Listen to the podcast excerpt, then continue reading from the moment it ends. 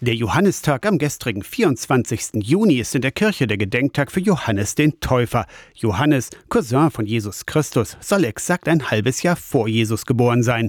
In der Wüste soll er gelebt und gepredigt haben. Vor allen Dingen aber hat Johannes der Bibel nach Jesus getauft. Deshalb haben gestern viele Kirchengemeinden Tauffeste gefeiert oder sie laden heute ein zu Taufgottesdiensten. Wenn sich Erwachsene für eine Taufe entscheiden, dann ist das oft verbunden mit einer Neuausrichtung oder einer Veränderung des eigenen Lebens. Irgendwo weht da auch ein Geist. Nicht umsonst wird ja auch im Namen Gottes, des Vaters und des Sohnes und des Heiligen Geistes diese Taufe vollzogen. Und manchmal hat man das Gefühl, ja, wenn ein Mensch die heilige Taufe empfangen hat, dann hat er auch ein Stück vom Heiligen Geist in sich. Andreas Müller ist Pfarrer an der Stiftskirche in Gernrode, in der ein über 1000 Jahre alter Taufstein steht. Er hat in diesem Jahr schon Taufseminare gemacht und einmal zum Beispiel eine fünfköpfige Familie getauft.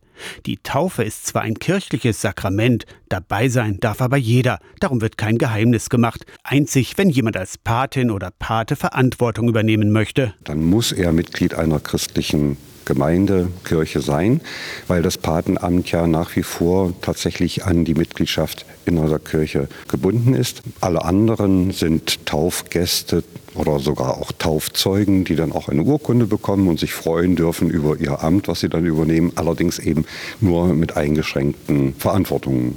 Im Bereich der evangelischen Landeskirche Anhalts wird heute Nachmittag um halb drei in Dessau Gottesdienst und Tauferinnerungsfest an der Johanneskirche gefeiert. Gleich um halb elf ist Tauffest in Rheinstedt am alten Pfarrhaus direkt an der Selke und um zehn in Koswig am Kanuheim direkt an der Elbe. Aus der Kirchenredaktion Torsten Kessler.